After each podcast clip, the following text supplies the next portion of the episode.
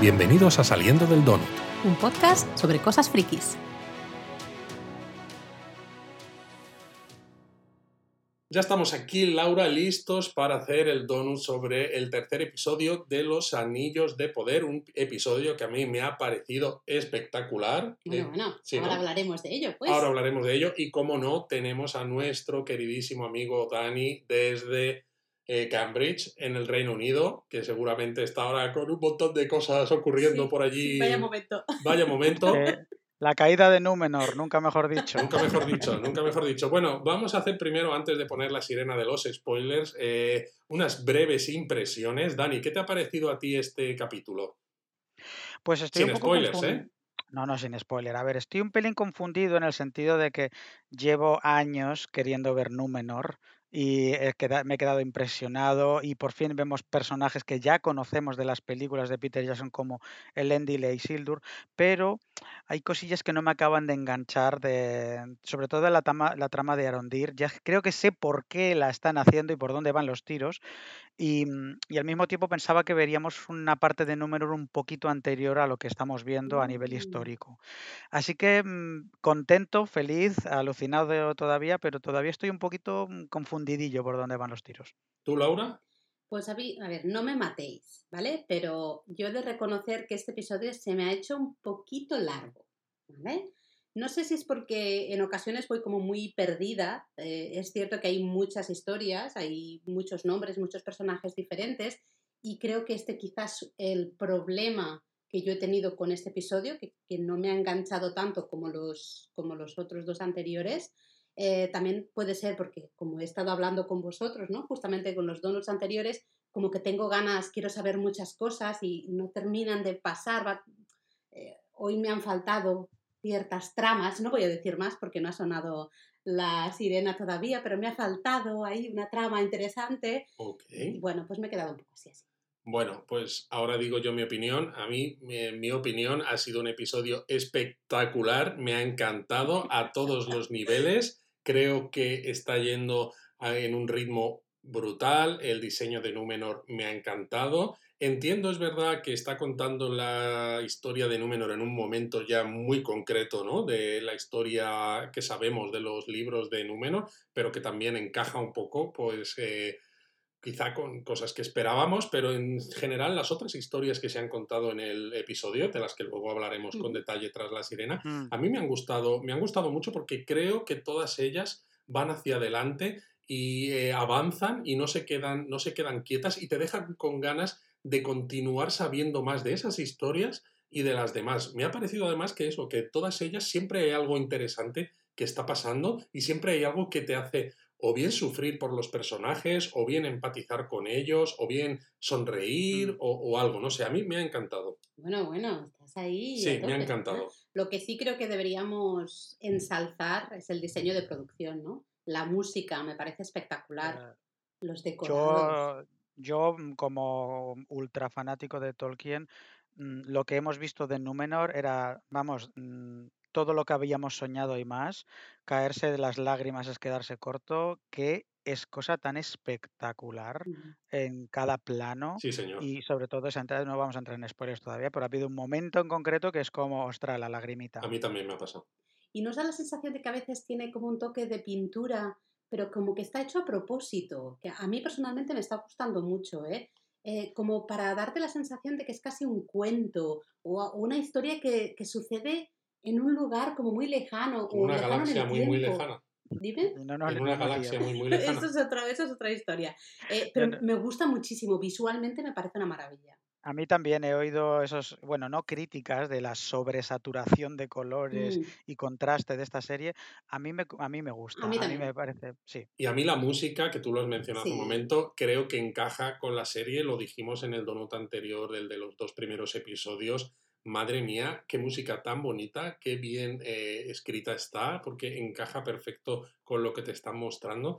Y a mí es que me deja con ganas de escuchar todavía más. Sí, sí. Sí, sí, sí, además hablaremos de los motivos porque yo estoy siguiendo a Bear McCreary en Twitter y explica los temas de cada uno y, y la forma en la que ha abordado concretamente los temas de Númenor chapó. O sea, chapó. Bueno, pues ahora nos hablas un poquito de eso. Hay que decir que este episodio dura 69 minutazos, por eso sientes que es un poco largo. Los anteriores era de 60, 61, que bueno, es un poquito más.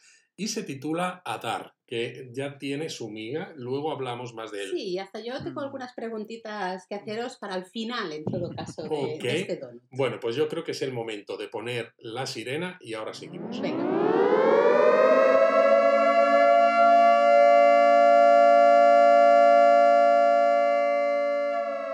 Bueno, ahora que se acaba la sirena, ya sí que podemos hablar de spoilers todo lo que Ah, queramos. Y yo creo que lo principal, ¿no? Y para organizar un poco lo que vamos a contar en el Donut es hablar de los tres grandes bloques que hay en el episodio, ¿no? Que por un lado tenemos a Númenor, con la R muy marcada, que, Ya, sí, a Númenor. Ahí que se note bien, ¿eh? Exacto. Luego tenemos a Arondir, ¿no? Eh, que está prisionero con los orcos, aunque lo mencionaremos al final Sí. quizás.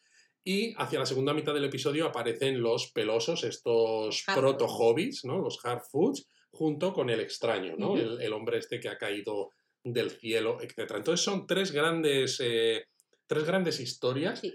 que cada una tiene su propio camino, que de momento no están conectadas, aunque en algunos casos ya se empiezan a ver ciertas cosillas, pero claro, nos falta por ver, ¿no? Pues qué pasa con los enanos, qué pasa con Celebrimbor y Elrond, eh, la construcción de, los, eh, de esa forja para... Especialmente hacer los anillos, gracias, ¿no? eh, Claro. Se ha echado de menos a Elrond en Bueno, este tú episodio. eres muy fan de Elrond. Sí, no lo puedo evitar. Pero bueno, Númenor. Empecemos Númenor. Por, por uno de estos grandes bloques que has dicho tú. Dani, cuéntanos.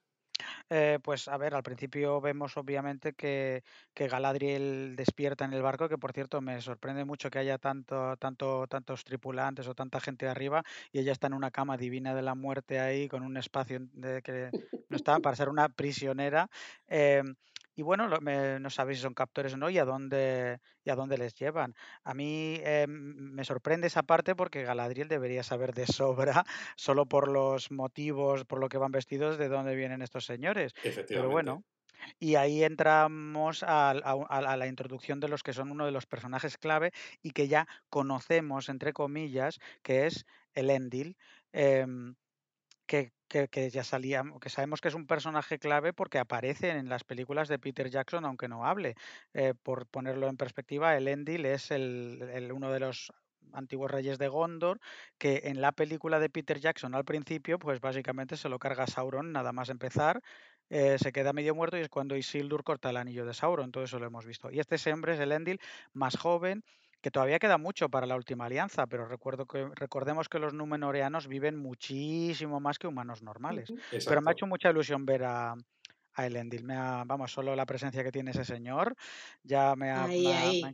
Ahí, porque permitidme a mí el apunte chorra. Yo lo tengo que decir sí o sí, pero qué voz tiene este señor. Por favor. Yo he empezado a hablar y he dicho, "Mm, de acuerdo, lo que usted quiera. O sea, es- sí, Maravilloso. sí, haga, haga conmigo lo que quiera, Lo ¿no? que quiera. Ahí es un, es un Ya podéis madurito, es un madurito interesante. Yo ahí Oy, oy. A oy. ver, le faltan unos cuantos centímetros y no de los que tú piensas, Dani.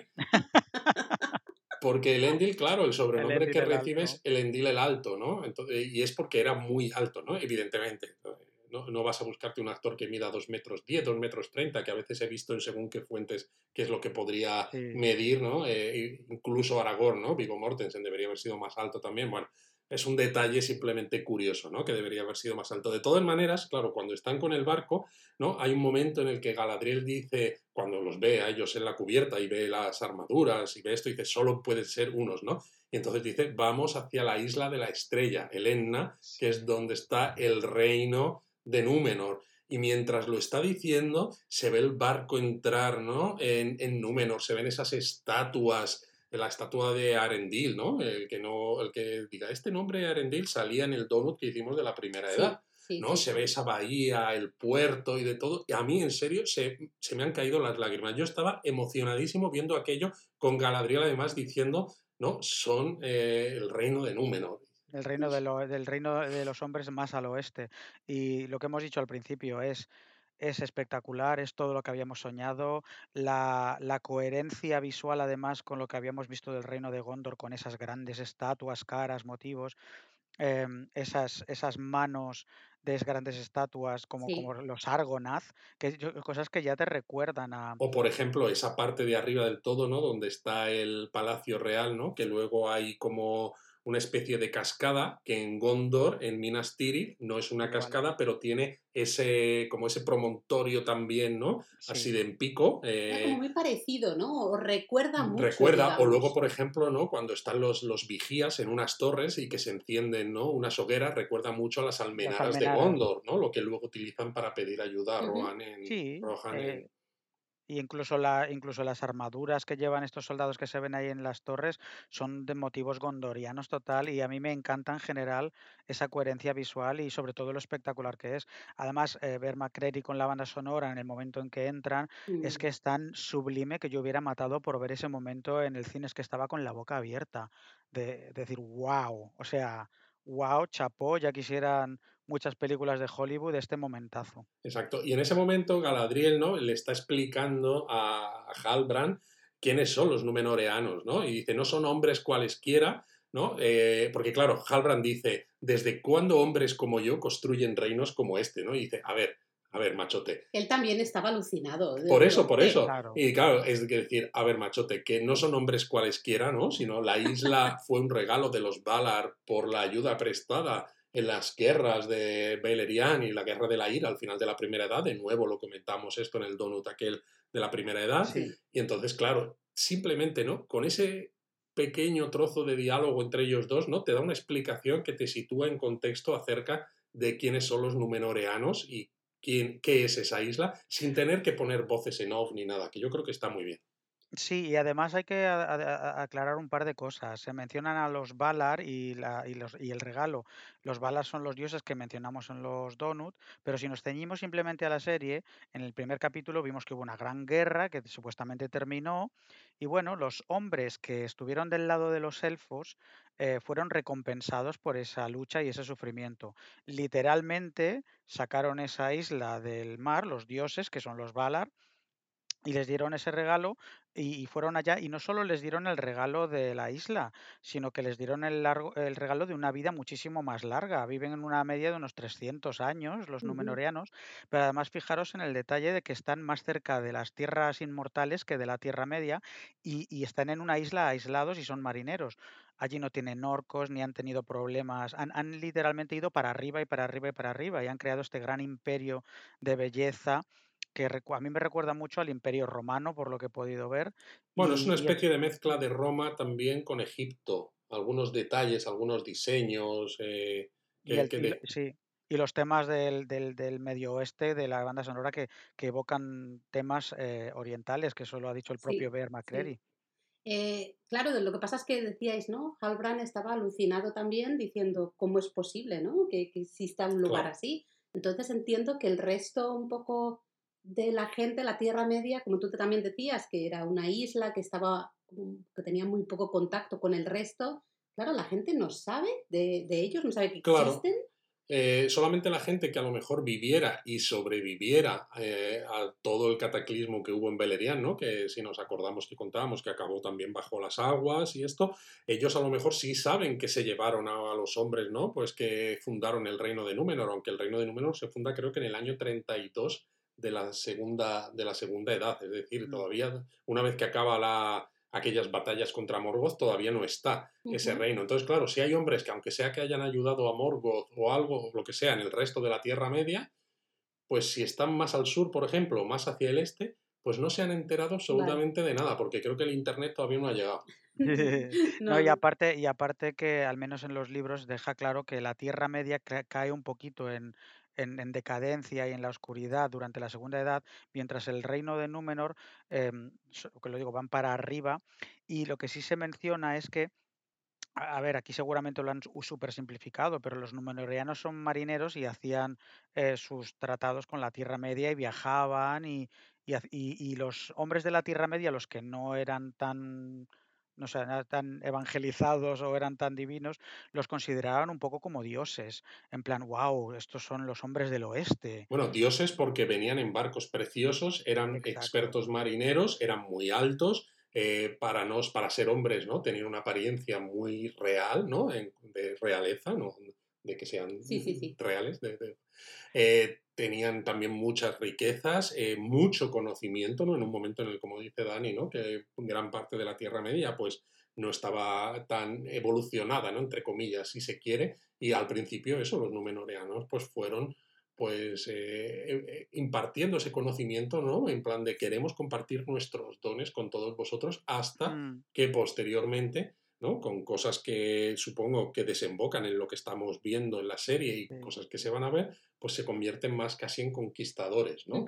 Sí, ahora lo tenemos que hablar eso porque hay una parte en la que Galadriel lo menciona, ahora llegamos a esa parte, pero es verdad que hay algún momento pues que como todo imperio, al final pues eh, la avaricia rompe el saco y, los numenorianos empiezan a, hacerse un poco creíditos, porque son teóricamente amigos de los elfos, eh, son una ciudad, bueno, un, reino bendecido. Y, en algún momento en los libros se menciona que los, que los numenorianos de hecho llegan a ser casi verdugos de los hombres menores. Em, pero eso ya, ya lo veremos. De hecho, en, el, en este episodio hay varios momentos en los que a Halbrand, ¿no? Gente de Númenor le llama, le dice low man en, en, inglés, ¿no? Le dice un hombre pues de peor, de baja categoría, ¿no? Un hombre menor, precisamente porque Halbrand, ¿no? Hasta donde sabemos, es un hombre pues que tiene una esperanza de vida pues como la nuestra o como la que tendría un hombre en un mundo estilo un poco medieval, ¿no? Como el suyo, que igual a lo mejor no pasa de los 50 o de los 60 si es que llega. El tema es que, claro, llegan ahí al palacio, no sé si es un palacio, bueno, real, ¿no? Mm. Eh, principio no les dejan pasar, dicen, el Endil se supone que es un simple capitán, le dicen, no, no, la reina está ocupada o algo así. Exacto, y el canciller también. Ven las orejitas de Galadriel, ven ahí las orejitas puntiagudas y dicen, eh, venga, les dejan pasar, ¿no? Entonces... Sí, y además esa parte me ha hecho bastante gracia en el sentido de que, joder, se pasan ya con el tema de a un elfo solo se le reconoce por las orejas. Eh, y bueno, la audiencia con la reina Miriel, que por cierto tenemos que hablar de lo espectacularmente guapa y realmente parece una reina, eh, ese vestuario que tiene y sobre todo ese porte que tiene. Pero la, pero vamos, me hace gracia otro tema de feminismo que al final la conversación es entre dos mujeres que si hacemos, mm, bueno, si vemos cuántas conversaciones entre mujeres hubo entre las pelis de Jackson, es un poco de coña. Eh, pero dos hombres, dos mujeres de armas tomar, porque madre mía el borderío que sale entre ellas rapidito, ¿eh? Se tiran unos mocos unas a otras. Bueno, y he de decir que yo, eh, de verdad, Galadriel, en este episodio en concreto, se me ha hecho un poco cansina. Estaba muy intensa. a ver, también hay este que entender la relación entre los elfos y los numenoreanos en este momento de la historia, ¿no? De hecho, además, Galadriel se presenta como una elfo de los Noldor, eh, de la casa de Finarfin, ¿no? Que dices, madre mía, es una alta elfa. Eh, y Galadriel, ¿no? Pues dice, ¿por qué me estáis recibiendo tan mal, no? Esto, los Valar regalaron esta tierra a vuestros antepasados y entonces Miriel le responde que ella no está dispuesta a dejarse amedrentar, ¿no? Por mucho que Galadriel sea elfo y que lleve viviendo miles de años, dice, no fue ningún regalo, ¿no? Esta tierra se pagó con la sangre de nuestra estirpe, ¿no? Con todo el sacrificio que hicieron los hombres en aquella guerra, ¿no? Y realmente hay un tira y afloja entre las dos que es muy potente. El problema yo creo que los que no somos tan de haber leído los libros y demás, aquí, en este punto, creo que nos perdemos un poco, porque no nos no queda claro realmente el por qué están enfadados con los elfos y por qué la reciben de esa manera también tan brusca y tan desagradable. Yo creo que esto se va a explicar en, futuros episodios, porque está claro que la historia de Númenor va a ser muy importante, no solo para esta temporada, sino para toda la serie como conjunto, ¿no? Las cinco temporadas que hay. Entonces, yo creo que está muy claro que más adelante, no sé qué pensarás tú, Dani, eh, nos van a contar cuáles son los orígenes de esa enemistad, porque algo se menciona en el episodio, ¿no? Que al principio los elfos sí que iban a Númenor y que luego dejaron de ir, ¿no? Y ya los propios númenoreanos no quieren que los elfos pisen la isla. Yo creo que sí que se va a contar. de hecho, a ver, la propia caída de Númenor se tiene que expandir mucho. Nosotros podríamos ahora mismo decir el por qué, con, todo el lujo de detalles, el por qué ocurre. Podemos luego expandir un poco más en ello. Pero em, Númenor es una sociedad dividida, básicamente, hay una especie de mini guerra civil eh, que ya iremos viendo porque claramente hay una semilla ahí. A mí me ha sorprendido mucho, por ejemplo, ver a, a, Miriel siendo tan hostil contra Galadriel cuando ya la hemos visto en los trailers de armadura, hablando con ella, etcétera. Y es que yo creo que hay dos facciones, una facción de una Númenor que es mala y una Númenor que es buena. Y que recordemos que Númenor no es un reino de gente mala porque de ellos descienden el reino de Gondor y Aragorn, o sea que no podemos pensar en, en Númenor como un, un sitio de gente mala, simplemente con, con conflictos internos políticos. Exacto. De hecho, bueno, en esta escena, ¿no? Pues le dicen que no salga de la ciudad, ella se siente prisionera, tal cual. Y bueno, pues Galadriel quiere liarla, liar la parda, ¿no? Halbrand la tranquiliza y me hace gracia porque le da un abrazo a Elendil, ¿no? Y dices, es que ya lo sabes cuando lo estás viendo, dice, madre mía, este tío es una aguililla y efectivamente, cuando luego habla con Galadriel, ¿no? Para tranquila, dejar unos días y esto, y le da el cuchillo que lleva, el de ella, el que era el de su hermano, que eh, el Endil había tomado pues cuando lo, lo rescatan del, del mar. Así es, bueno, de todas maneras, yo también le hubiera dado un abrazo porque... Mm, yo también, ¿eh? Algo más, ¿no, Dani? Algo más que un abrazo. Ay, el Endil. Ay, el Endil, el Endil. Pero bueno, vamos a cambiar de tema, que, tengo un pequeño crash con el Endil por muchas razones.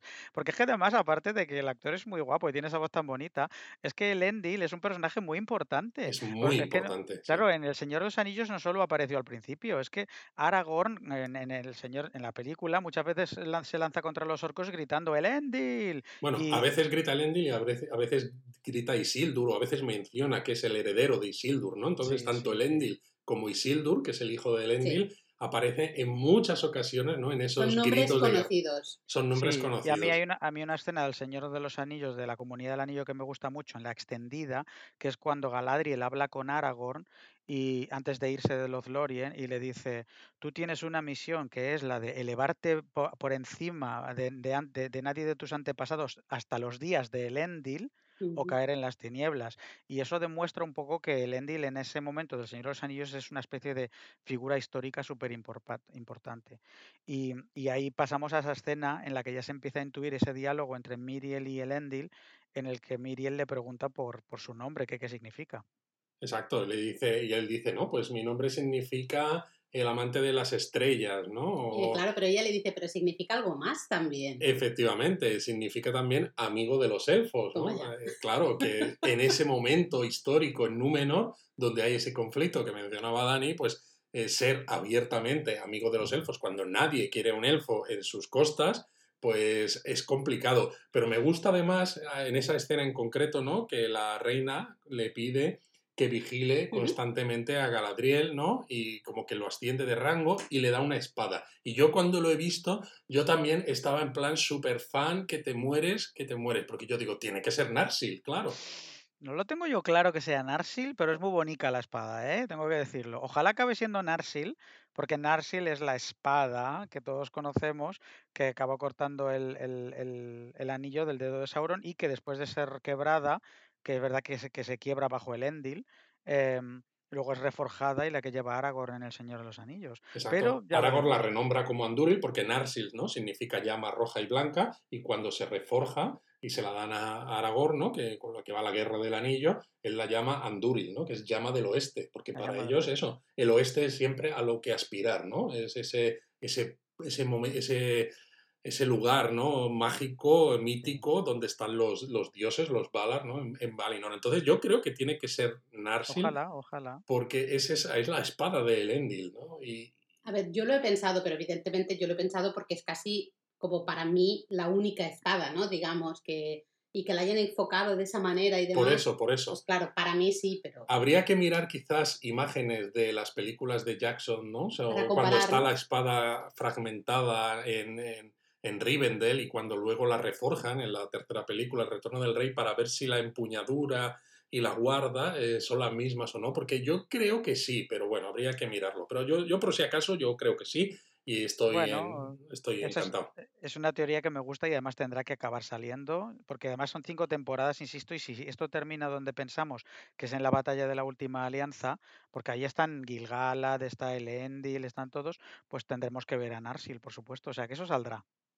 Yo lo veo así. Perfecto. Bueno, luego, ¿qué pasa? Que entonces el Endil se va con Galadriel a la Casa del Conocimiento, que es la biblioteca, ¿no? Bueno, esto es como una gran escena, pero pasan varias cosas, porque claro, Galadriel ella está mirando en el puerto y dice... Está "Mm, insufrible. Está insufrible porque se quiere ir. Mm, Ella sabe que chiquita, Sauron sigue estando vivo, ¿no? Que Sauron sigue siendo una amenaza. Y parece que nadie le hace caso. Entonces ella quiere un barco para salir de allí. A mí, a mí me, me está poniendo muy nerviosa, os lo digo, ¿eh? Me está poniendo muy nerviosa. Bueno, pero esa escena sirve para que nos enfoquen y está Elendil que la está siguiendo, ¿no? Y que está ahí en las sombras y que en esa escena también está, sale muy mono. Bueno, además creo que le habla... ¿en ¿Qué le habla? En Cueña. ¿Vale? Porque eso se nos quedó pendiente de, de también el episodio anterior, el Dorot anterior, también un poco por qué justamente hablaban en Cueña y demás, ¿no? Entonces, bueno, no sé si queréis Bueno, comentar el, el- algo el de eso. cueña, el cueña es el alto élfico. Si, Vale. una si un hombre habla cueña, eh, un hombre no, que no habla sindarín, que es el de la Tierra Media, pues significa que es, mm, bueno, es un símbolo de amistad eh, y que, eh, vamos, es muy raro que un humano, un hombre, hable cueña. Eso es que tiene una unión afectiva con los elfos muy grande. Con lo cual también la elección de que en ese momento él hable Cueña es... hace que ella pues desconfíe un poco menos y se diga, relaja un poquito. "Mm, vale. Y claro, pues entonces van a esta biblioteca, en la zona de la que es originario el Endil, ¿no? Pues que está, pues, no han dicho nombres y tal, pero supongo Anduni y todo esto. Andunia, sí. Y hay unas escenas a caballo, ¿no? Pues fabulosas, que a mí me han gustado mucho, aunque he leído en internet, ¿no? Es que alguna gente le ha dado mucho cringe. cringe. Yo lo siento, lo siento, pero a mí esa escena yo me he girado, lo estábamos viendo, y me he girado, he mirado a Luis, le he visto a él súper emocionado, en plan de, ah, qué bonito esto, y yo estaba diciendo, pero ¿qué es esto que estoy A viendo? mí me parece súper bonito luego en la playa, eh, a cámara lenta, con los ropajes de Galadriel al Mira, viento, ¿no? mira, Sobre mira. todo cuando al principio ella dice, has dicho cabalgar, ¿no? Porque se la ve ahí, ¿no? Eh, Los elfos tienen una relación muy estrecha con sus caballos, ¿no? Eh, en el- los libros del Señor de los Anillos, Glorfindel, ¿no? Eh, que la película es Arwen, No le, le habla a su caballo, ¿no? A Asfalot y le dice, Norolim, Norolim, ¿no? Cuando dice, es como, ve más rápido, más rápido, ¿no? Para que se escapen de los Nazgûl. Eh, tienen una relación muy, muy cercana Sí, y les hablan y los caballos les entienden. Y a mí me parece algo precioso. Y no olvidemos también que Sombra Gris en El Señor de los Anillos no se le menciona mucho, pero es un Meara, que es uno de los caballos de Valinor. Y, y por eso es un caballo tan magnífico y todos se arrodillan ante él. Eh, o sea, que es verdad que hay una relación importante de los elfos con sus caballos. Entiendo lo que queréis decir, ¿eh? Y entiendo también lo que han hecho con esta escena de justamente relajar un poquito a Galadri, que estaba un poquito tensa la, Bueno, claro, la porque se la ve feliz. Sí, sí, cabalgando. pero a mí la escena en concreto, uf, me ha costado mucho. Sí, bueno, es verdad que si le cambias la música por el I'm unstoppable, pues ya me... Sí, parecía un anuncio de perfume o algo así, ¿no? Más verdad, que... eres, eres un hater, eres una hater, Laura. A mí me ha recordado a eso, yo lo siento. Bueno, bueno, vamos a Sigamos, llegar- sigamos, va- sigamos. vamos a la biblioteca. anda. Exacto, en la biblioteca no lo que quieren es encontrar información porque eh, Galadriel está ahí obsesionada con ese símbolo que encontró en la que llevaba su hermano, que encontró la fortaleza del norte, ¿no? Pero antes de esto eh, se ve ahí un tapiz en la pared, ¿no? Y se hace una mención a Elros, ¿no? Que, que a mí me encanta porque es una manera de nuevo en un diálogo de contar cosas que tienen que ver con el pasado y con ese legendarium de Tolkien que dices, no necesitas la voz en off ni nada, sino que entre en, la conversación entre ellos dos, entre Elendil y Galadriel, pues ya te lo cuentan, ¿no? Y además Galadriel dice, yo soy más amiga de todas maneras de su hermano. Y además, Sí. claro, eh, los que hemos escuchado los donuts, yo me incluyo porque evidentemente os he escuchado a vosotros con mucha atención, pues sabes, lo reconoces también fácilmente, ¿no? Eso sí, el tema de la ropa de Elrond, que alguien me la cuente, porque se le reconoce muy fácil en ese tapiz. Eso estaba pensando yo, es lo que yo llamo el complejo de personaje de videojuego. Es que no sé, es verdad, es que no se cambian de ropa nunca, porque ese tapiz sale Elrond con su hermano, con Elros, y es que lleva la misma ropa que le llevábamos ver en, en Lindon. Digo, pero señor, Pero a ver, no tiene que sudar, este hombre no tiene que sudar. Claro, porque son elfos, no sudan, ¿no? Yo creo que no. Además, Claro. si lo único que está es sentado contra un árbol, escribiendo discursos y haciendo cosas, pues ¿para qué va a sudar? Exactamente. De todas maneras, eh, me, me me ha parecido genial que no mencionen la relación entre ellos. Dicen, ah, conociste a Elros. Es decir, sí, yo siempre tuve relación con su, con, con su hermano, pero no dicen nada de, de quién es Elros. Que Elros es el primer rey de Númenor, que es el hermano de Elrond, que eligió ser un hombre. Y Galadriel, de hecho, dice, fue un, siempre fue un espíritu pe- peculiar. y le conocí. Y, y además me hace gracia en el tapiz que es que son, son hermanos me- mellizos o algo así. Muy parecido, Po- sí. podría haber un flashback perfectamente de Elros cogiendo al mismo actor que hace de Elrond pero con barba. Eso ya es- y eso me, me haría ilusión verlo, la verdad. A mí también, la verdad. Y bueno, hay que decir que hay punto para el donut, porque yo creo que era muy evidente, Bueno. quizá porque nosotros hemos visto los mapas, porque claro, le entregan un dibujo hecho por Galadriel al, a la persona que, al bibliotecario, y este vuelve con una serie de documentos, y entonces se dan cuenta de que no es una señal que indique una dirección, sino que es un mapa, ¿no? Que es la silueta de lo que luego se conocerá como Mordor, que es como, macho, solo teníais que girar la cabeza, por Dios, A ver, Exactamente, es que madre mía, lo que dijimos en el donut anterior, que digo, como al final sea, vaya con lo de que es que Galadriel lo dice al principio del primer capítulo, dice, ni los más sabios de nuestra raza pudieron descubrir qué era. Digo, hija, ¿en pues vamos serio? bien, vamos Vamos bien. bien. Bueno, eso significa que nosotros somos hombres elevados. Toma ya, Y tan elevados. toma ya, toma ya. Y además, a mí me ha hecho gracia porque no, esto de, de- de Mordor, ¿no? Se cuenta en ese documento que encuentran que era como un plan de contingencia de Sauron en caso de que Morgoth, que Ah, era su jefe, cayera derrotado, ¿no? Era un poco como la operación London Bridge. De actual, ¿eh? bueno, la operación. Morgul Bridge, ¿no? Morgul Eh, si, Bridge. si muere Morgoth, eh, pues entonces hay que hacer todo esto, ¿no? Ahora que ha pasado lo que ha pasado con, con otra reina por ahí, ¿no? Pues yo creo que es eso, la operación Morgul Bridge.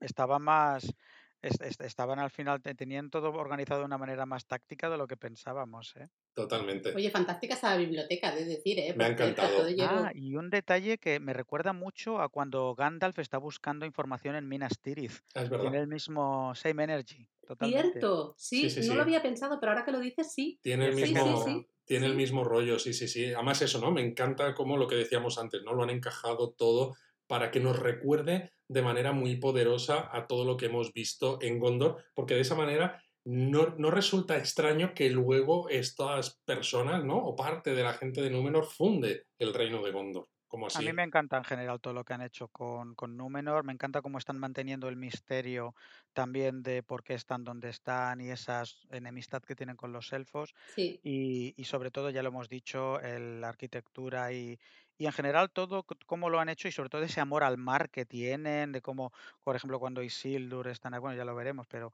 que es lo del mar siempre tiene la El razón. mal siempre tiene Exacto. Que, que si nos ponemos en plan súper friconcios, todo viene por las historias de, que, dijimos en los donos anteriores, porque los Númenóreanos son de, Elros y el padre de Elros es Earendil el marinero y Earendil, su padre Tu- Tuor, que era humano, eh, fue el elegido por el dios del mar, por Ulmo, para llevarle los mensajes a los elfos. O sea que realmente tú puedes tirar muy para atrás, está todo tan bien atado el por qué los Númenóreanos aman el mar de esa manera.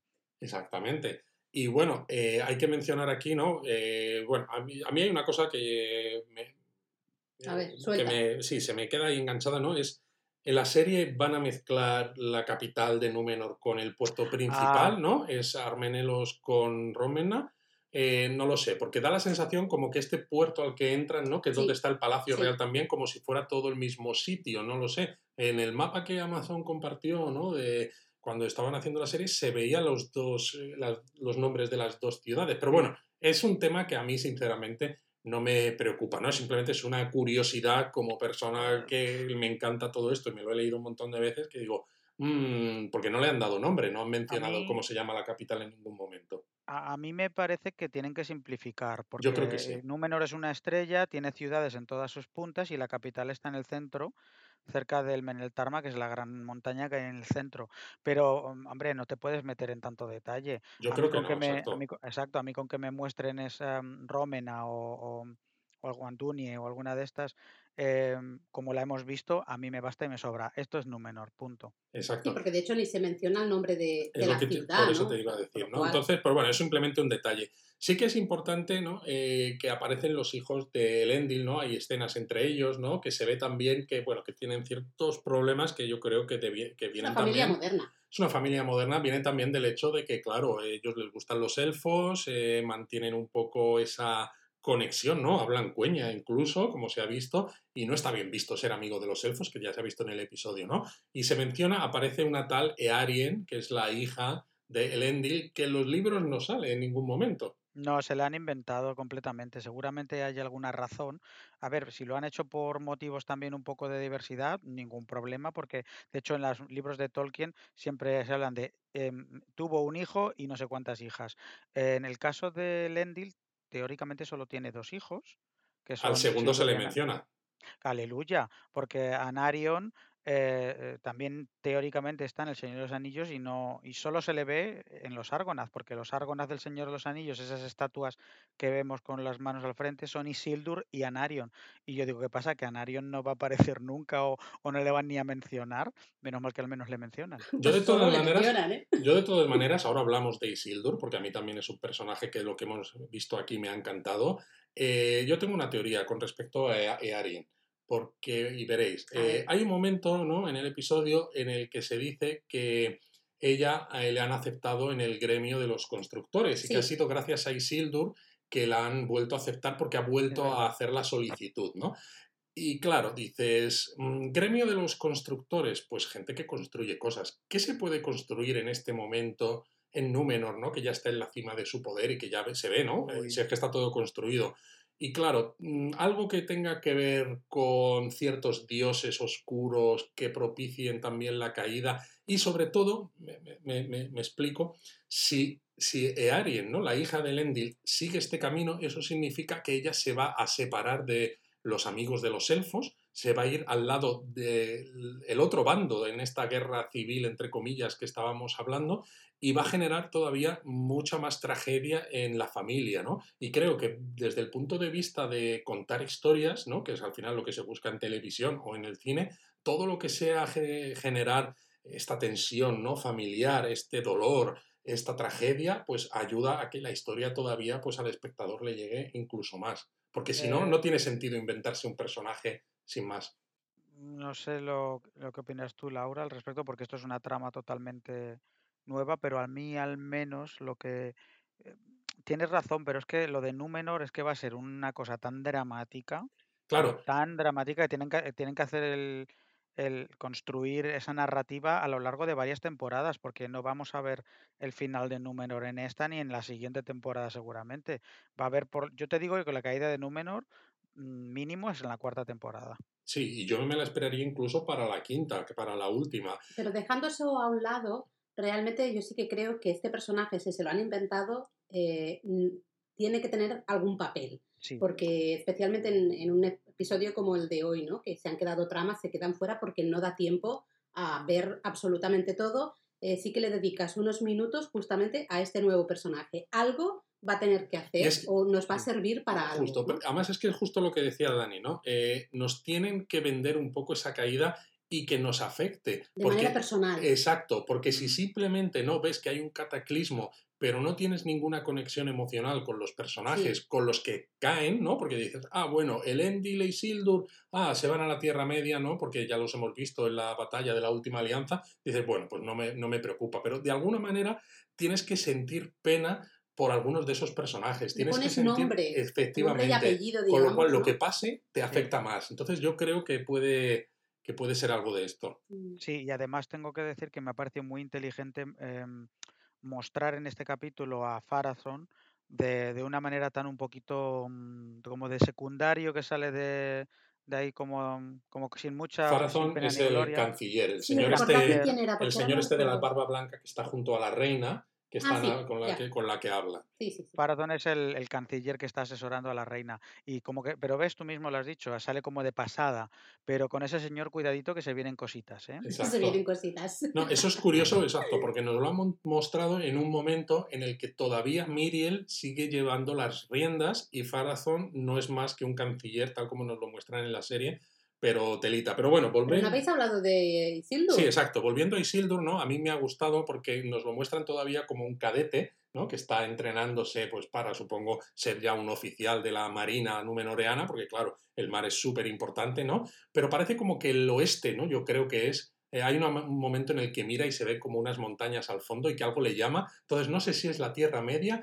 o es eh, la Valinor, porque sabemos que desde Númenor se puede Se llegar a ver, ver. ¿no? Si eh, se pueden llegar a ver las tierras imperecederas, entonces no sé si es que le llama el oeste o qué, pero ahí hay algo curioso. Bueno, hay teoría, hay teorías por ahí de que es como una especie de premonición de, del anillo, llamándole. Pero a mí me parece un poco rebuscado, la verdad.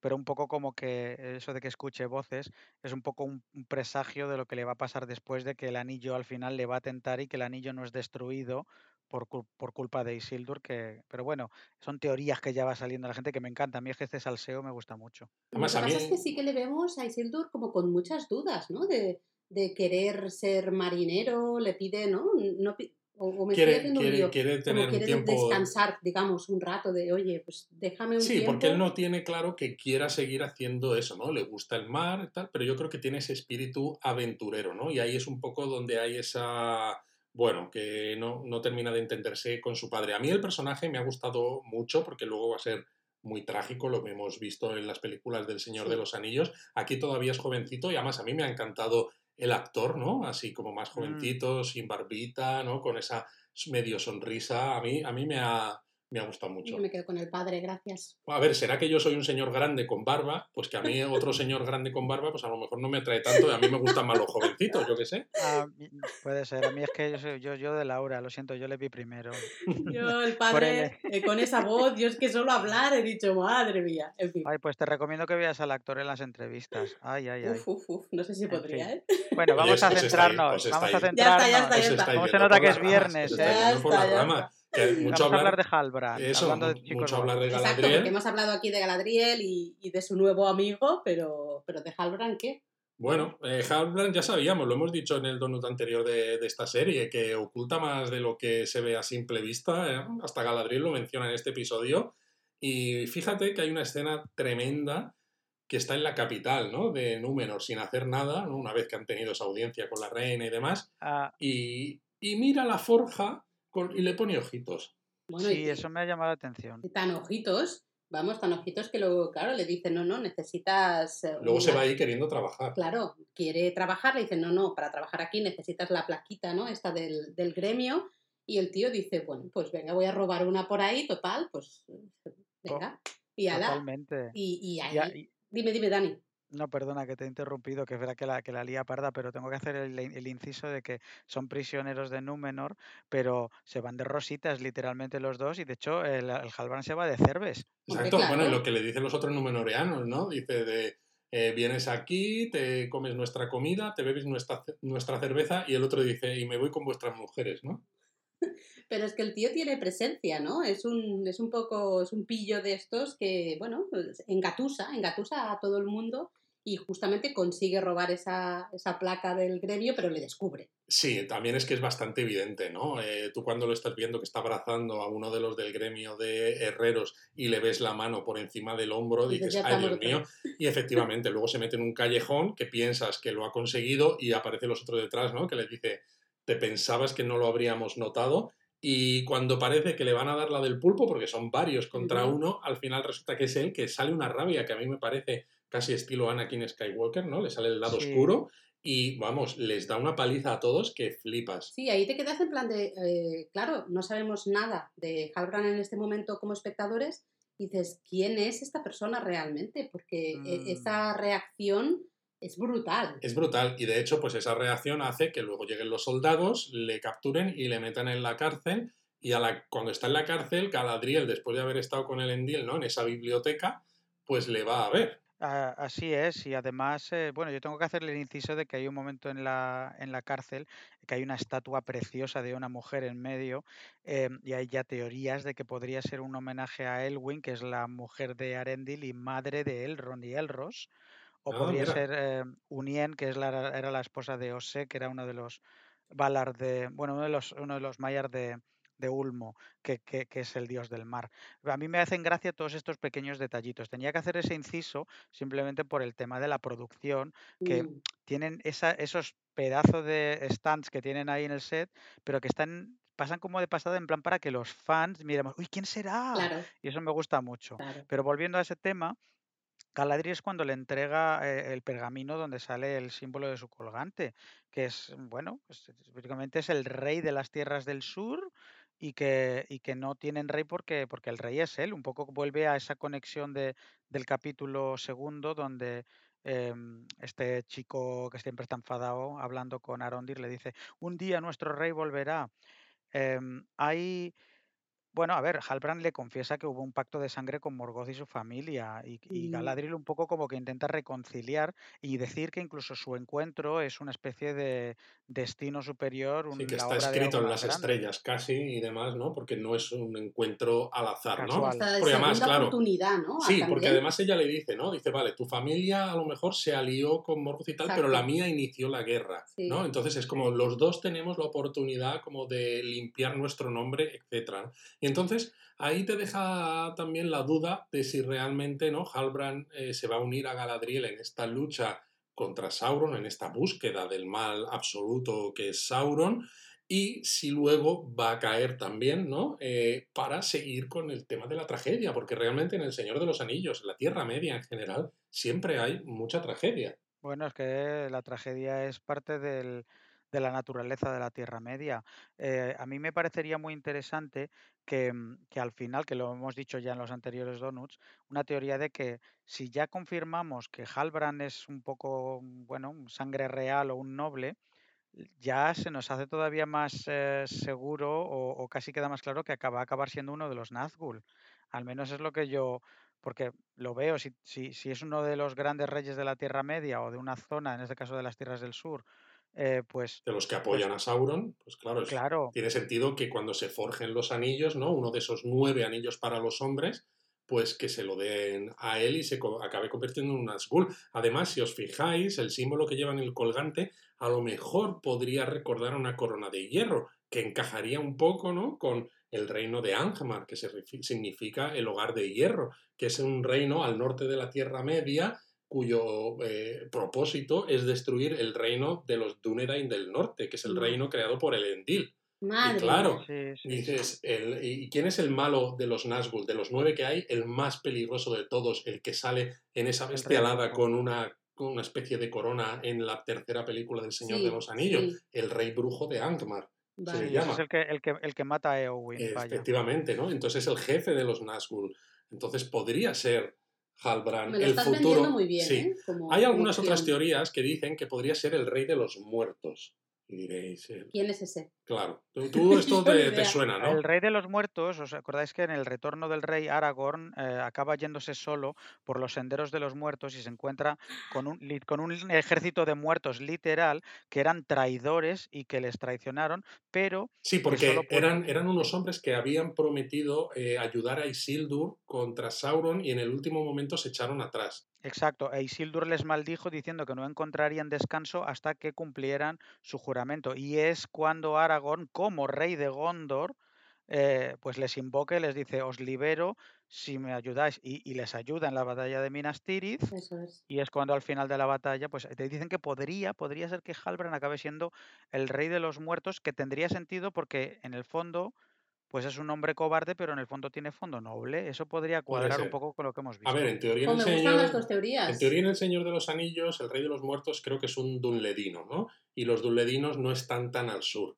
Entonces, Ya eh, entonces podría, yo, yo sigo apostando por el Rey Brujo de Angmar, porque además haría no solo que fuera una historia muy trágica, si durante parte de la serie van a estar eh, Galadriel y él colaborando para que luego él se vuelva, ¿no? Que, porque tiene ese punto oscuro dentro de él, lo hemos visto en el episodio, sería muy trágico, ¿no? Y asumiría, añadiríamos esa tragedia a la tragedia que hemos dicho, que igual pasa con esta hija inventada de Elendil, añadiríamos la tragedia de la caída de Númenor, de la posible, bueno, de muchas Madre cosas. mía. No lo sé. Madre mía. Y oye, de la reina, ¿qué, qué me contáis? De Ay, yo es que, a ver, hay mucho que ver por ahí. Yo, yo estoy muy contento por lo que he visto, porque me parece que tiene el porte y la presencia con la que siempre me imaginé a Tarmiriel y, mm, y tiene una historia muy importante en las cinco temporadas. Eh, no es lo que parece. Me ha gu- m- llevo pensando desde que he visto el capítulo que, que al principio no me gustaba esa, esa, esa forma arrogante, pero yo creo que simplemente está en plan Es un disfrazando papel. ver- Es Sí, un papel, sí. porque además se ve al final del capítulo. Y sobre, Ella es... ah, sí. Claro, digo, tiene que ser un papel porque si realmente ella es amiga de los elfos también, ¿no? Eh, no puede vestir, ¿no? Esa cara de forma pública cuando la mayoría de Númenor ha dado la espalda a los elfos, ¿no? Entonces tiene que aparentar, siendo encima la reina, que ella también eh, está enfadada porque haya llegado Galadriel, etc. Eh, efectivamente, pero de todas maneras ya se ve en, al, al final del capítulo, pues eh, se menciona de hecho varias veces por Elendil y Galadriel que el rey eh, padre de, de, de Miriel no está muerto, sino que porque era amigo de los elfos, eh, pues, pues está como desterrado y que está en esa torre. Eso concuerda perfectamente con los libros, porque en los libros empezó a haber una, un- un- un- una línea de reyes que cada vez eran menos amigos de los elfos y, y- y llegó un momento en que la cosa parecía que había llegado, tocado fondo, pero llegó el padre de Miriel, que se llama Palantir, como los Palantir, y, y dijo, no, no, yo soy amigo de los elfos. Y en esto ya empieza a cuadrar. Ahora, Miriel, ¿quién es? Eso todavía no se ha visto, pero claramente si tiene al padre ahí en plan y le dice, el momento que esperábamos ha llegado al fin, lo que temíamos, pues dice, claramente la Miriel... elfo, la elfo La está elfo aquí. está aquí, como si realmente ya supieran que iba a llegar o, o lo O estaban como si esperasen eso, que saben que es el momento clave, ¿no? Para lo que sea que tiene que, Sí. tiene que venir. Sí. Sí, y ya tengo muchas ganas de ver qué pasa a partir de ahí, porque, porque vamos a ver em, cada vez más evidentemente en, en Númenor quiénes son los fieles, a los fieles en- se entiende, a los fieles a los elfos y a la cultura de los Valar, y a los que, por así decirlo, no lo son tanto o mm, tienen tendencias más oscuras.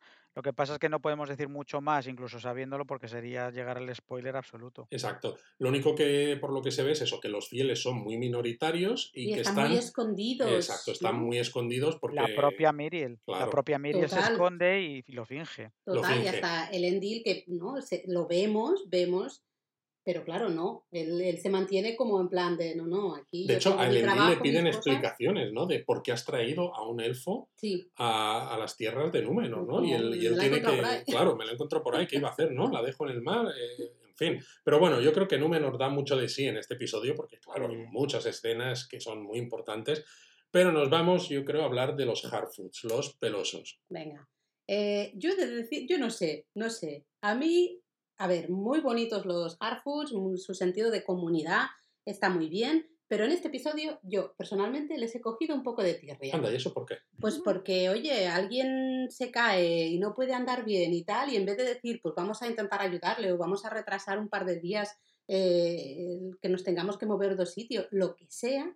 Ah, no, no, si tú te quedas atrás, te has quedado atrás. Luego ya rezamos por ti, te damos, ¿no? nos acordamos de tu nombre. Pero eso es bonito, ¿no? Cuando, cuando lo están diciendo, están recordando los nombres de Sí, todos claro. los que han muerto y, ¿no? Y, y van ahí bebiendo, ¿no? Y brindando, brindando por ellos, no sé. A mí me parece bonito porque pero- dice, eh, te esperamos, ¿no? Sí, pero siempre dicen, ¿no? Lo, lo del nunca caminas solo. Cuando eres, ¿no? Sí. Un Hearthstone nunca caminas solo. Ya, hasta, hasta que te rompes el tobillo y entonces apáñatelas, ¿no? Ya nosotros pasamos de A ver, yo encuentro una explicación, a pesar de que a ti no te guste, ¿no? Y es que al final, ahora mismo, en este momento, los, Los- Harfoots son los- nómadas. Entonces, evidentemente, quieren cuidar de la comunidad, pero si han sobrevivido, ¿no? Como dicen en un momento del episodio, ¿no? Hemos sobrevivido mil años haciendo esto, ¿no? Sin aventuras y sin tal. Entonces, cuando les toca moverse es porque saben que ya no pueden seguir en el sitio donde están. Entonces, claro, sí, a lo mejor les en la gusta. comunidad, no Exacto. en una persona. Piensan lo en la supervivencia de la comunidad eh, como conjunto, ¿no? No Sí, de una piensan, parte. piensan en ellos como una piña y, y además hay una escena muy bonita en, en- en este capítulo que es la, la parte en la que recuerdan los nombres de los caídos durante las migraciones, te esperamos. Y, y eso es pues un poco, podría tener sentido. Y al mismo tiempo es la naturaleza de los hobbits, son muy campechanos, son muy entrañables, pero es que incluso los hobbits de Hobbiton a lo mejor en las películas no tanto, pero madre de mi amor hermoso, el, las familias de hobbits en Hobbiton, qué mala leche te, te- tenían entre ellos, ¿eh? Que son un poquito cabroncillos, ¿eh? Son muy del, del Sálvame Deluxe. Exacto. Yo lo siento, pero a mí ya solo me cae bien Nori. Ya. Exacto. Bueno, en Nori vemos, ¿no? Bueno, y Poppy. y Bueno, Poppy también, pobrecita, que además también. entendemos que ha perdido a toda su familia. Sí, eh, porque dicen todos los nombres de su eh, y familia, está ¿no? ella solita ahí con el carro, ¿no? Que también dices, hombre, ya podría ir alguien también a ayudarla, a la pobre, ¿no? Tiene que estar ella sola con el... De hecho, Mira, dicen que su nombre, su apellido es Proud, eh, no sé qué, ¿no? Proud Fellow. Proud, ¿no? Que sí, Proud Fellow. Y me suena que justo en la escena del Señor de los Anillos, cuando están preparando o están ya en la fiesta del cumpleaños de Bilbo, hay alguien que pone los pies en la mesa y creo que se llama, se apellida Proudfellow precisamente, si no recuerdo mal, ¿no? O sea, que, que, sí que vemos que hay una conexión, ¿no? A pesar de que esto ocurra muchísimo tiempo antes, ¿no? El caso es que, claro, está el extraño, ¿no? Este, este hombre del cual no sabemos nada por ahí y eh, vimos en el episodio anterior que dibujó ¿no? un mm. símbolo extraño que piensan que puede ser una constelación y claro, Nori va a robarle en los libros de Sadok, ¿no? que es este el, como el chamán, ¿no? el sabio de la, de la tribu, a ver cuál es la constelación y le lleva una hoja con esa constelación precisamente al extraño. Así es, además me hace mucho, mucho, mm, me ha encantado otro punto para los donuts, las referencias que hemos hecho a, la mitología, porque hablan, dice, yo que, había escuchado de, hombres convertidos en estrellas, pero no al revés. Eh, y eso es una referencia a Arendil, la, luz de Arendil del Silmaril, que es el padre de Elrond.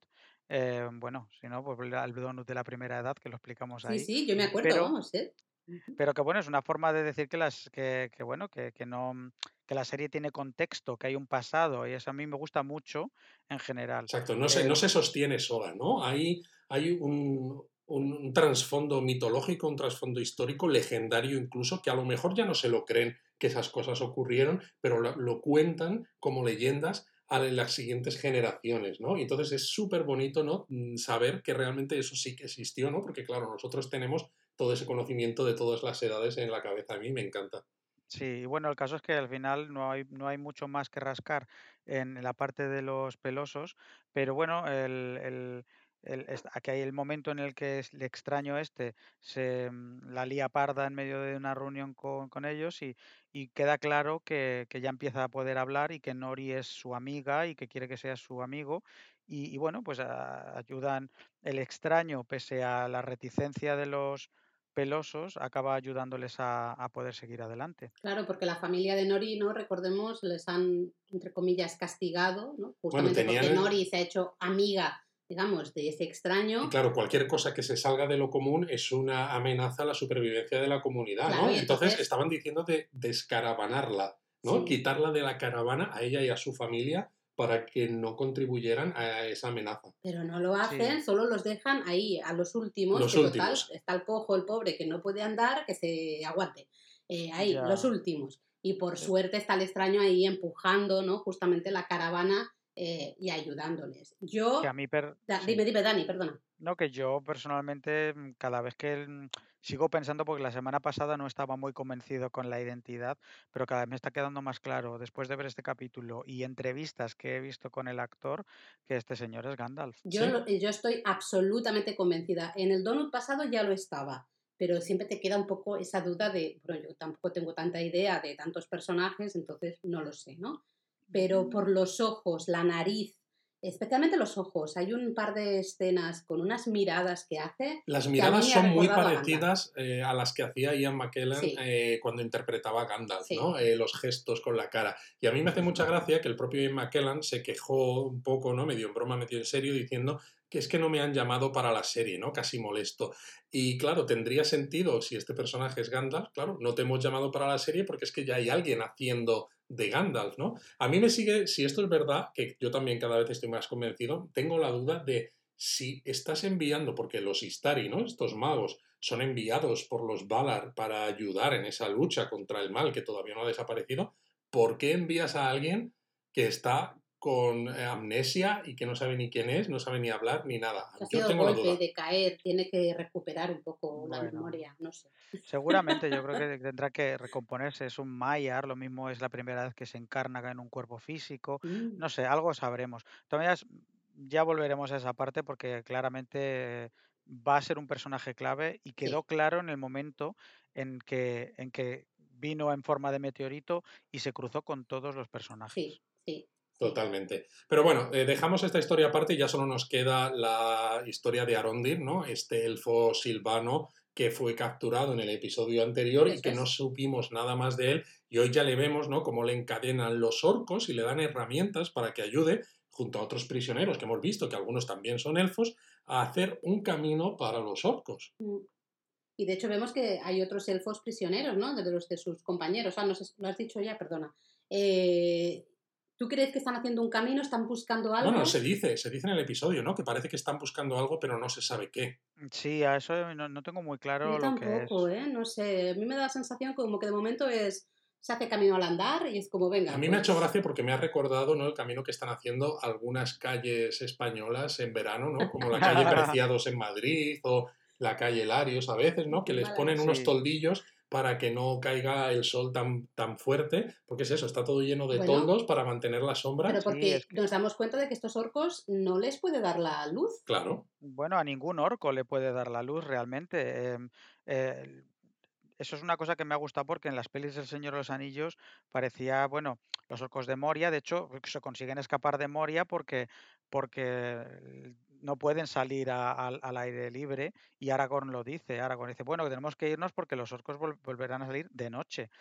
Eh, y recordemos que los Uruk-hai son diferentes porque no son orcos mezclados con hombres y sí que tienen resistencia al son Ah, orcos claro, claro, mutantes, por eso. porque claro, son los mutantes del TCU, ¿no? El Tolkien Cinematic Bueno, ya Universe. sabía yo que tenías que, que sacar algún Que sí, tipo de sí. chiste, si no, no te Pero es eso, ¿no? Alguna gente nos lo ha preguntado en el Discord del Donut, ¿no? De, oye, ¿qué pasa con los orcos y la luz? Que a mí me gusta además cuando en un momento, ¿no? Que dicen a un orco, es que tienes sun duty, ¿no? Tienes, como te toca vigilarlos en el sol, ¿no? En plan de, vale, espera, me pongo la capucha, me protejo la piel, ¿no? Parecen como una abuela japonesa eh, en el verano, ¿no? Que se pone los, los manguitos esos para que no le toque el sol en la piel, ni nada de Sí, nada. sí, sí. Porque además hay luego un momento en el que va a haber, se van a dar caña unos a otros, que cuando lo- el sol ¿no? les da a los, a los orcos que no están protegidos por esas capuchas y tal, se ve como que les quema la piel. Se queman, se queman. Sí, se queman, se queman, es así.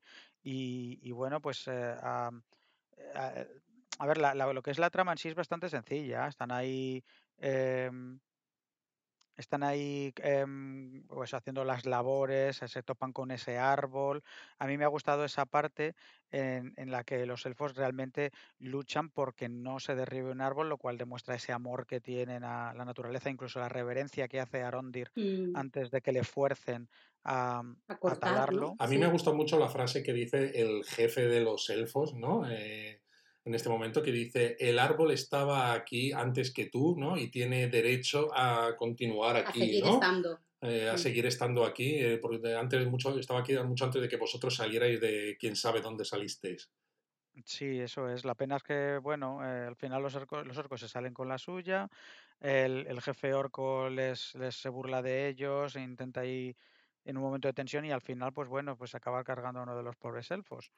Em, eso es una cosa que, que a mí eso de- desencadena la ira de, de todos. Me ha gustado en general que es una escena luego lo que se desen- desen- lo que desencadena que es bastante brutal y casi te diría que es hasta la fecha la escena más violenta de cualquier cosa que haya salido en la Tierra Media. Es que hasta hay un momento un poco gore, diría yo, ¿eh? Sí, porque claro, cuando pasa todo esto, eh, los elfos se rebelan. Hay unas escenas que a mí me encantan en la que utilizan las cadenas que tienen enganchadas a muy los pies eso. para golpear a los orcos, que me parece que está maravillosamente rodado. Y cuando los orcos se ven en peligro, que los elfos están intentando romper las cadenas, evidentemente, para liberarse, salir de ese camino que están haciendo, llegar a la superficie y pedir ayuda, los orcos dicen, soltad al guargo, ¿no? El guargo Mm. es un- una especie de lobo así chungo, ¿no? Que sale también, creo que en la versión extendida de... de no, bueno, sale la versión normal de la las dos torres, de la segunda película del Señor de los Anillos, y es la escena gore que dice Dani, yo creo, que es cuando le come la tripa a dos personas, dos de los elfos que están allí, que se ve como que saca cachos. Sí, sí. Sí, sí, a mí me ha sorprendido ver ese nivel de violencia, pero yo no digo que no, porque de hecho siempre pensé que las películas del Señor de los Anillos son un poquito soft para lo que, para todas las batallas que hay, A ver, los verdad. orcos y demás es que son unos bichos, jo, a ver, es que esta gente da miedo, pues es normal que si encima sacan a otro bicho, A mí, por que cierto, no vaya ahí diciendo, a ver, por favor, váyame usted a talar el árbol, hágame caso o le muerde un Dices que los poquito, orcos ¿eh? dan miedo y me gustaría decir que me han encantado los orcos, porque cada Ah, sí, orco sí, es sí. totalmente Todos diferente, diferentes. todos dan un montón de miedo, da la sensación de que son todo eh, maquillaje, ¿no? Eh, prosthetics, este, Prostético. eh, no es nada de CGI y No. brutal. Me encantan estos, estos orcos y sus diseños. O Y el diseño del juargo este, a mí me ha parecido bien, ¿sí? sí, A, a mí me ha parecido bien, cantaba un pelín el CGI al principio cuando sale, pero solo mí, al principio, pero luego bien. A mí es que me ha Sí, sí, parecido como un, gato con mala leche. Bueno, un una especie de hiena, una especie Sí, de... sí, sí, pero bueno. Y bueno, el caso es que, Sí. claro, el jefe este, ¿no? Consigue escapar, ¿no? Mientras Arondir está como a media altura, ¿no? De esa pared para salir a la superficie. Y cuando Arondir se asoma, ¿no? Ve que es- ese, ese elfo está de pie ahí, está como quieto, se gira un poco y ves que tiene una flecha clavada y dice, me cago en la leche, se gira del todo y le clavan otra flecha. Recuerda un poco a la escena con Boromir al final Ay, de sí, la primera película del Señor de los Mm. Anillos, ¿no? Lo que pasa es que a Boromir lo asaetean todavía mucho más, ¿no? Se nota que mucho decir de los elfos y tal, pero los hombres tienen más aguante. Eh, el caso es que muere y me encanta la escena en la que los orcos tiran a Arondir, ¿no? De, porque claro, Arondir está encaramado, ¿no? A esta, a esta pared vertical de, de lo que están excavando y le tiran de nuevo para que se caiga a ese camino que están haciendo y la cámara le enfoca desde arriba mientras él cae y me parece que es una escenaza brutal. Es brutal. La verdad es que está muy bien dirigida toda esa parte y coincido contigo con lo que has dicho de, de las escenas de acción. Me han parecido, el, el lo que es la dirección es, es fantástica.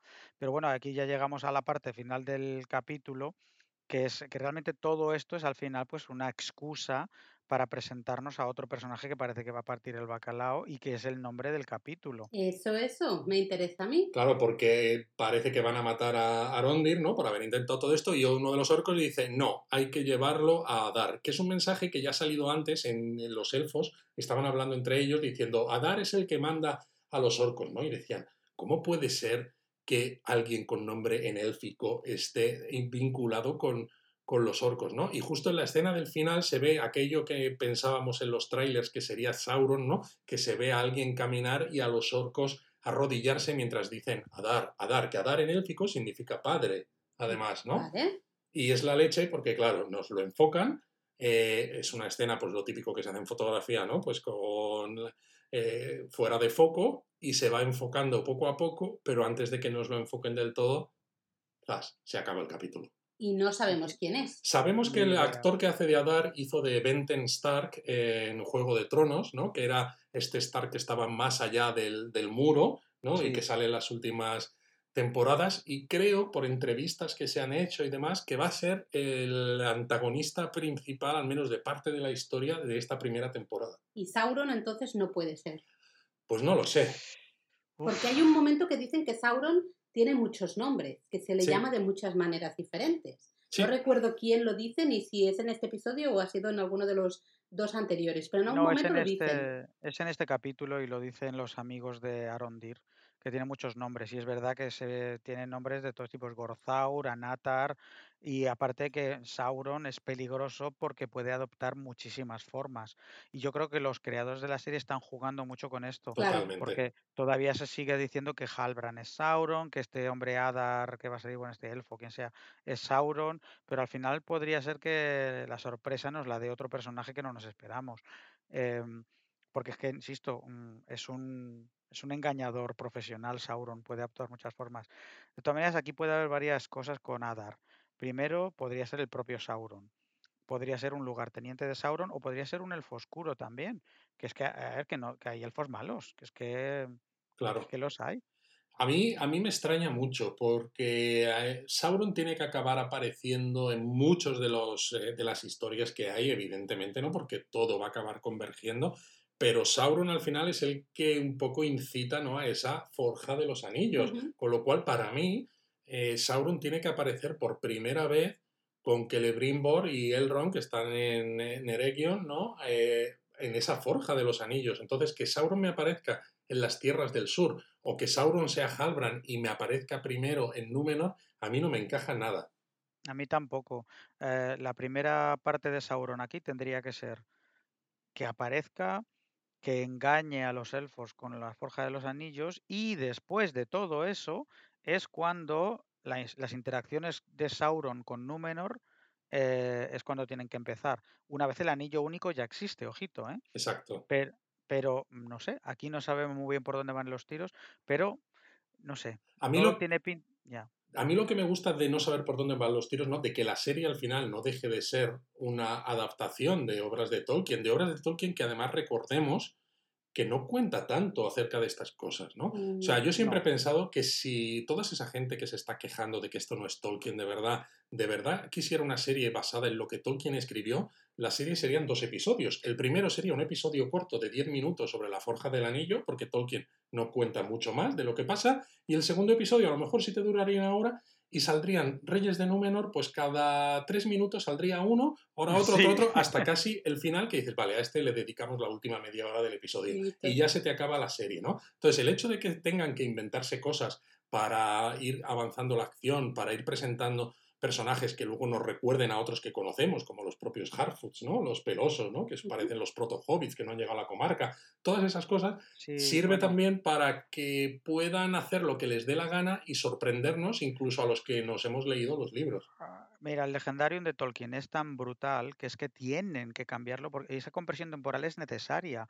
Eh, porque te hagas una idea, desde que se forjan los anillos y Sauron tiene el anillo único y le descubren y los, y los elfos se quitan los anillos, y la parte en la que interactúa con Númenor, pues Sauron se queda en, Morgo, eh, eh, no, en Mordor, se queda mm, como mil añitos ahí en plan, pues no sé qué hacer, imagínate. esperarme. Entonces, claro, ¿qué ¿eh? haces? ¿Qué haces? ¿Cómo cuentas mil años Claro, no es en una serie con personajes que te los vas a tener que inventar también porque Tolkien no ha dicho nada acerca de ese, de, de ese momento entre la forja de los anillos y la interacción con los Pero bueno, yo creo que numenoreanos, ¿no? es un debate al final un poco absurdo porque esto es una serie que está basada ¿no? en, en ese universo, con esos personajes, pero es lo que hemos dicho en otras ocasiones, es un formato completamente diferente y ya está, y tiene que usar lo mejor, eh, tiene que sacar lo mejor de Tolkien y usarlo de la mejor manera posible para que lo podamos disfrutar también de la mejor manera en formato serie. Totalmente, y sobre todo es eso, ¿no? Nos tiene que impactar como espectadores, ¿no? Tenemos que empatizar con los personajes y con las tragedias que, que van a ocurrir o también con las cosas buenas que les pasen. Si lo contamos, ¿no? De una manera como mucha gente parece que quiere que se cuente, es que al final haríamos pues una serie, pues un docudrama. De todas Mm. maneras, eh, te has puesto a hablar de esto, me parece bien, ¿eh? pero justo estábamos habla- hablando de Adar y claro, yo decía, eh, el título, ¿no os ha parecido curioso que se llame justamente Adar cuando realmente se nos ha explicado cero? Sí, solamente que es el jefe de estos orcos, ¿no? Bueno, eso supongo que demuestra hasta qué punto es importante este personaje en esta temporada. Y también un poco puede ser la referencia que hemos eh, visto a Elendil y a sus hijos, todo podría ser. Bueno, no lo sé, veremos. Dani, por cierto, que, que te he interrumpido a ti antes del tema de Tolkien que estaba hablando Luis, ¿tú ¿cómo, cómo lo ves? Ah, mira, a mí personalmente hay muchas cosas que no son muy tolkienianas y hay algunas cosas, no te voy a decir que estoy totalmente convencido, seguramente es lo que yo llamo el, el, el- el radical en mí que, que lo quiere ver todo como en los libros. Eh, Es una parte contra la que lucho, ¿eh? Intento ser muy abierto de mente, claramente otros trolls en internet no, no, no tienen tanto éxito como yo, eh, pero lo que sí que puedo ver, pues me quedo con la sensación del principio, ese- esas casi lágrimas al ver Númenor y, y que claramente hay un amor Sí. y un detalle en esta serie que lo puedes odiar todo lo que quieras, pero ole, ole y ole los creativos de esta serie porque realmente nos están dando a los fans todo lo que queríamos en cuanto a lo que es la parte visual, al margen de las discrepancias que uno pueda tener con la historia. Totalmente. Sí, yo, yo sin embargo sí que estoy de acuerdo. Mira que me encantan los libros, que me encanta eh, el conocimiento, ¿no? Casi exhaustivo de saber qué es lo que pasa exactamente en la realidad. Pero al final para mí esto es eso, es una adaptación en un medio diferente y creo que si no se hiciera de esta manera, a ver, podrías tomar otras decisiones de guion, evidentemente, pero si no se hace esta compresión del, del tiempo, ¿no? Si no se toman ciertas decisiones y demás, la serie no habría visto la luz. Y fíjate que ya en este episodio se nos han quedado, ¿no? Justamente escenarios fuera, personajes fuera. A mí es una de las cosas que me da miedo. Después de ver este Mm. episodio, me da miedo de que haya demasiados frentes abiertos, demasiadas historias, demasiados personajes y que en algún momento nos perdamos. ¿no? Yo creo que O sea, los va a seguir habiendo durante mucho tiempo porque son cinco temporadas, no olvidemos. Pero creo además que son eh, como diferentes historias que están lo bastante bien diferenciadas para que puedas eh, utilizarlas como quieras, ¿no? Casi como si fuesen eh, bloques de construcción, ¿no? Tenemos este episodio, pues aquí hemos contado tres. Pues en el siguiente vamos a coger un poco de aquí y un Sí, poquito de allá, ¿no? Y las vamos a ir mezclando y van a ir convergiendo, pero claro, ya hacia el final de la serie, no de la temporada, sino de la serie. A mí me da un poco igual de momento, de momento, porque eh, no puede haber tantas tramas y aparte recordemos, por ejemplo, Juego de Tronos, personajes que se separan en la primera temporada y hoy qué emocionante cuando se reencuentran en la séptima temporada. Cierto, cierto. Eh, así que entiendo el miedo que tienes, Laura, y, y lo comparto, pero yo personalmente creo que está muy bien que lo desarrollen por separado para que al final todo con- mm, tenga una convergencia. Yo de momento no lo veo problemático, pero es verdad que hay que dejarle ahí un ojillo a ver qué, a ver por dónde van los O sea, tiros. la parte problemática para mí es que nos apetece ver más y claro, nos tenemos que esperar, decir. bueno, eso a ti, eh, tenemos que esperar una semana más para ver qué pasa con el resto de las tramas, porque si aquí no se ha contado nada de Elrond, por ejemplo, pues yo creo que tenemos todos claro La que en semana que el viene se cuarto- viene. que en el cuarto episodio pues volveremos otra vez con los enanos, Sí. eh, Celebrimbor, Elrond, etcétera. Probablemente. Sí, de hecho ya ha salido en el adelanto del cuarto capítulo. La semana que viene ya tenemos, volvemos con, con ellos. Pero ya te lo has visto, el adelanto. En cuanto termina el capítulo te sale por defecto, te pone no, no, no. No, A nosotros no. Nosotros Ah, pues a mí. Y, pues a y mí si ha salido, lo, hemos quitado inmediatamente, porque, o sea, el, el ver adelantos de capítulos que están unos pocos días por delante por ver, o sea, no me importa ver Mm. trailers cuando pas- te- tardas dos meses en ver la película, ¿no? Porque dices, tengo ganas, quiero que, quiero alimentar ese hype, ¿no? Pero Vale, vale, cuando vale, son solo unos pocos días, casi me estás haciendo spoilers. Y es como, no quiero ver nada. O sea, quiero llegar virgen al drama. próximo viernes y ver lo que sea que me cuentes y verlo por primera vez. A ver, es un adelanto de 20 segundos que te dice poco y más, pero es verdad que yo en ese sentido soy muy... Tengo hambre, quiero más, ¿sabes? O sea que...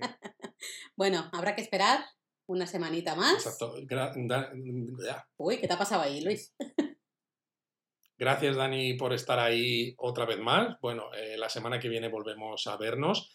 Tenemos pendiente el donus de la segunda temporada, de la segunda temporada, digo, la de la segunda segunda edad. edad del sol, ¿no? Para hablar de la historia, pero claro, como habrá que ver en qué se parece y en qué no a la serie, Yo lo haremos esperaría un poquito. un poquito cuando la serie esté más avanzada. Yo, yo propondría que o cuando la serie esté muy avanzada o cuando termine la, la temporada, ya lo vamos viendo según avance la Sí, serie, pero hay que hacerlo. Vale, pues muchas gracias, Dani. Eh, nos ha encantado tenerte aquí, hablar del Señor de los Anillos, de los Anillos de Poder, de todo.